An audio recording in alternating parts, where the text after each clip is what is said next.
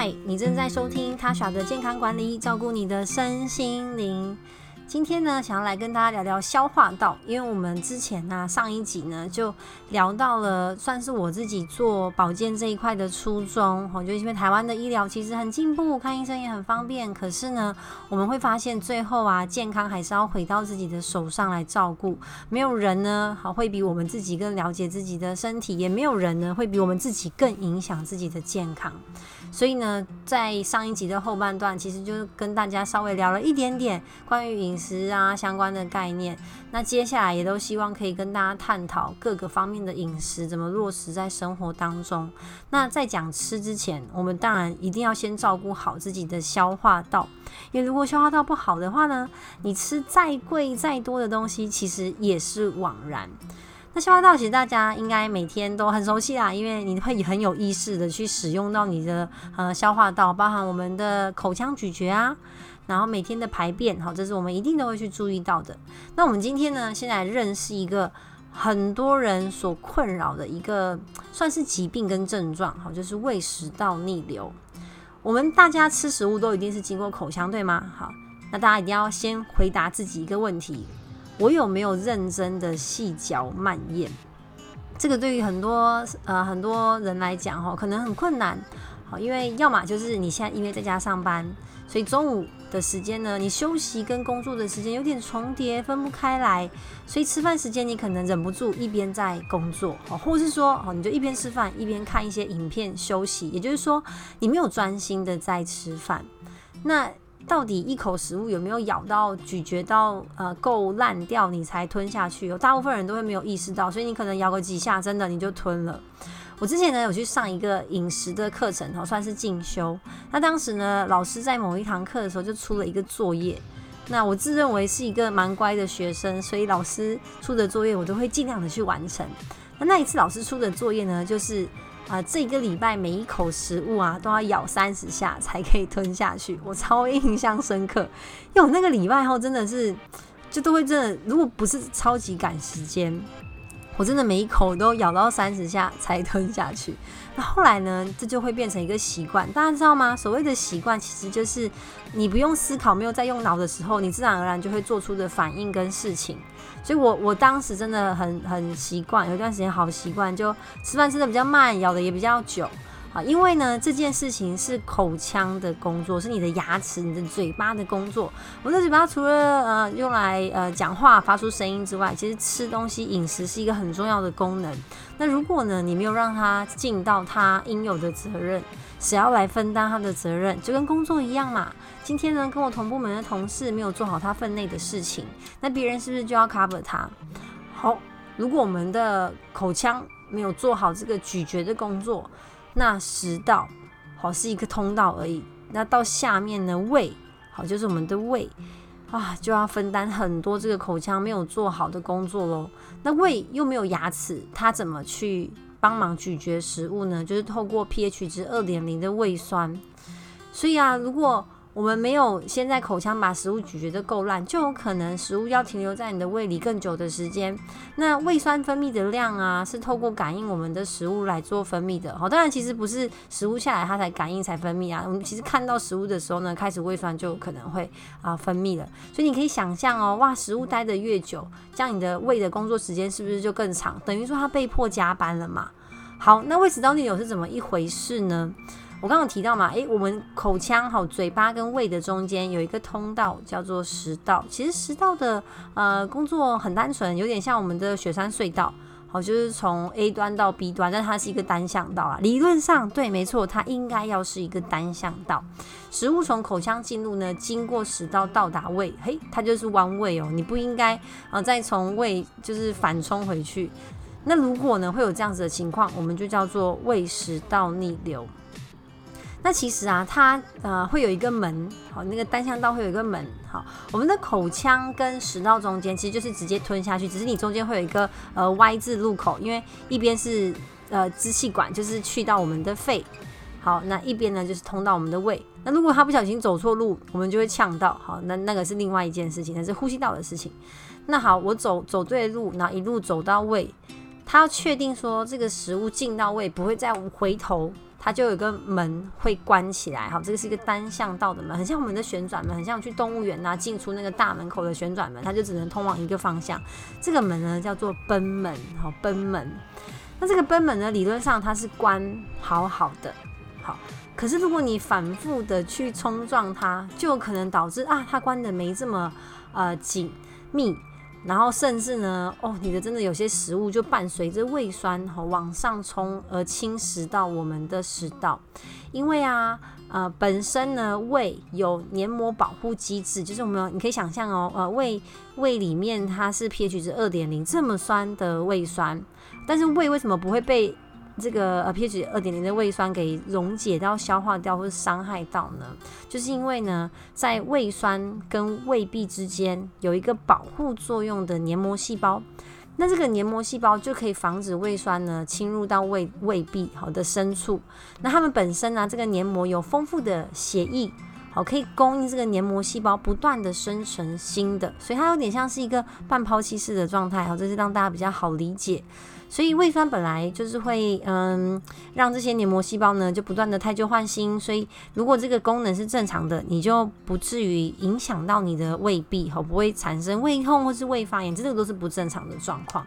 那胃食道逆流呢，就是呢这么酸的胃酸，它本身有侵蚀作用的，那它不断的往上冲去打这个贲门，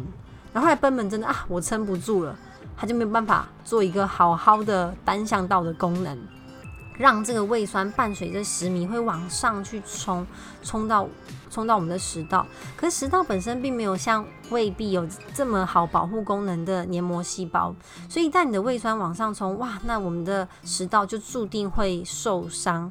所以呢，可能会有一些症状，哈，不一定很明显。通常常见的第一个像是干咳，就是你一直很想咳嗽，你可能以为自己是感冒，甚至以为自己是气喘，哦，但是进一步检查之后才发现说啊，这些都没有被排除掉了，那可能就是会被转去那个肠胃科，好，或是呢，啊，有些人真的。因为这样不断的反复灼烧，真的就引发了呃气喘相关的症状，或者你会觉得胸口很闷，甚甚至觉得呃胸胸口很痛，好不是因为你失恋了，好其实是这个灼热感呢，好就是因为呢胃酸不断的往上冲，那胃的呃位置哈，其实就在我们的呃两两乳头连线。往下一点点，好，两乳头连线正中间往下一点点，所以如果是女生穿内衣的话，大概就在呃钢圈的地方，在下面差不多，这是我们的胃，所以你往上一点，其实就是胃跟食道的交接口。那因此呢，胃食道逆流的时候，觉得胸口灼热啊、闷痛啊，就在差不多这个位置，你会觉得，哎，我是不是心脏有问题？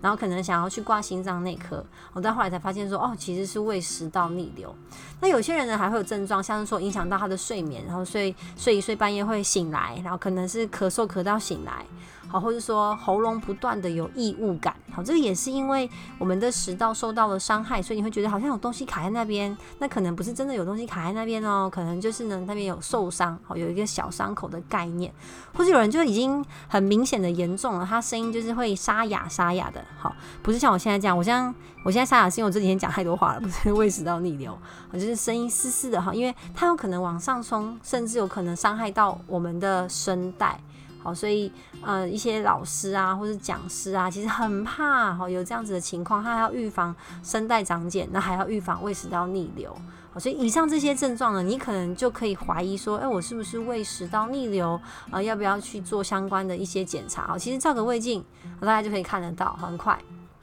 那怎么样的人，什么样的人会胃食道逆流呢？好，欢迎大家对号入座哈。你是不是常常呢吃饭的时间不一定？有时候呢，哦，上班的时候很规律啊，可能早上就吃早餐，然后放假的时候呢，又又可能是呃睡到中午只只吃了午餐，然后晚餐就吃饭的时间不一定，因为这个跟你的胃酸分泌时间有关系。他他也会有他自己固定的习惯，如果可以定时定量的吃东西是最好的。好，那吃东西也不要一下很多，一下很少。嗯，不然你的胃酸可能来不及反应，好，类似像这样，或者说啊，我前几天吃很多，现在突然想要减肥，然后吃的很少，可是你的胃酸可能踩不住刹车，它还是分泌了，好，就可能会伤害到我们自己的胃壁。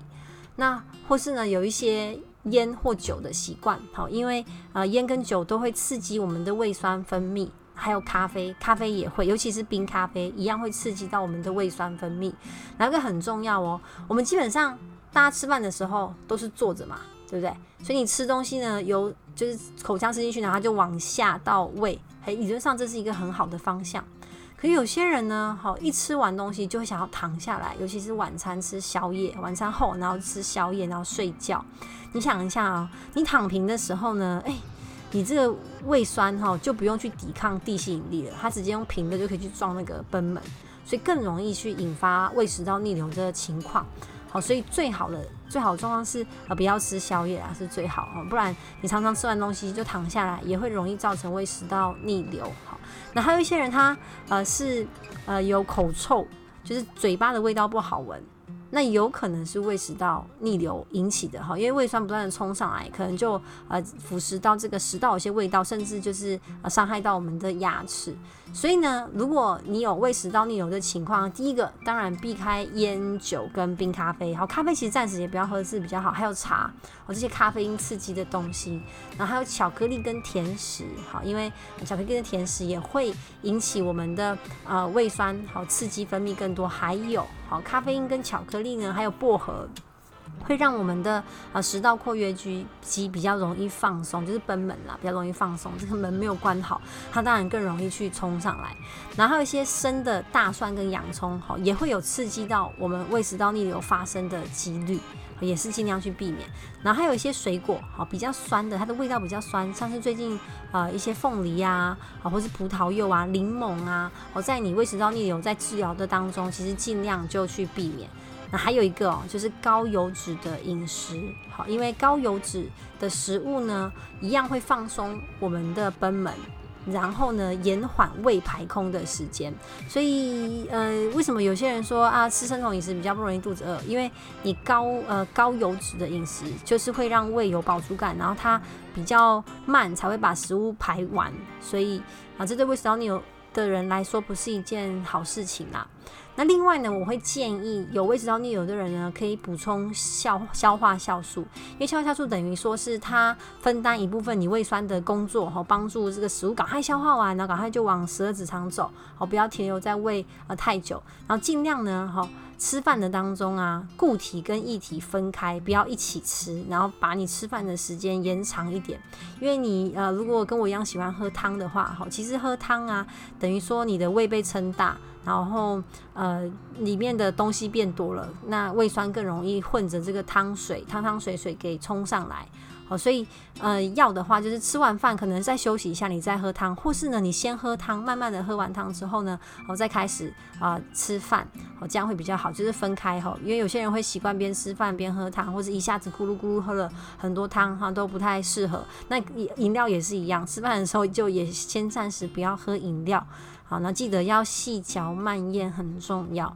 好，另外是我个人其实蛮蛮推荐芦荟饮品的。好，我平常其实自己没有很常在喝啦，我只有呃讲课觉得喉咙这样有点沙沙有点痛的时候呢，我才会补充啊芦荟的饮品。好，因为呢，呃，芦荟本身有修复的功能，所以可以帮助你胃食道逆流的不舒服，可以赶快的啊，用更快的速度修复。不过啊，胃食道逆流要根治，一定都还是从饮食习惯下手，就是我刚刚以上分享的这一些，我们才能够呢，呃，把最根本的原原原因给解决掉。而且我要提醒大家，胃食道逆流一旦发生，它复发的几率是非常高的。我用开玩笑的方式比喻，就是你想说这个门坏掉了。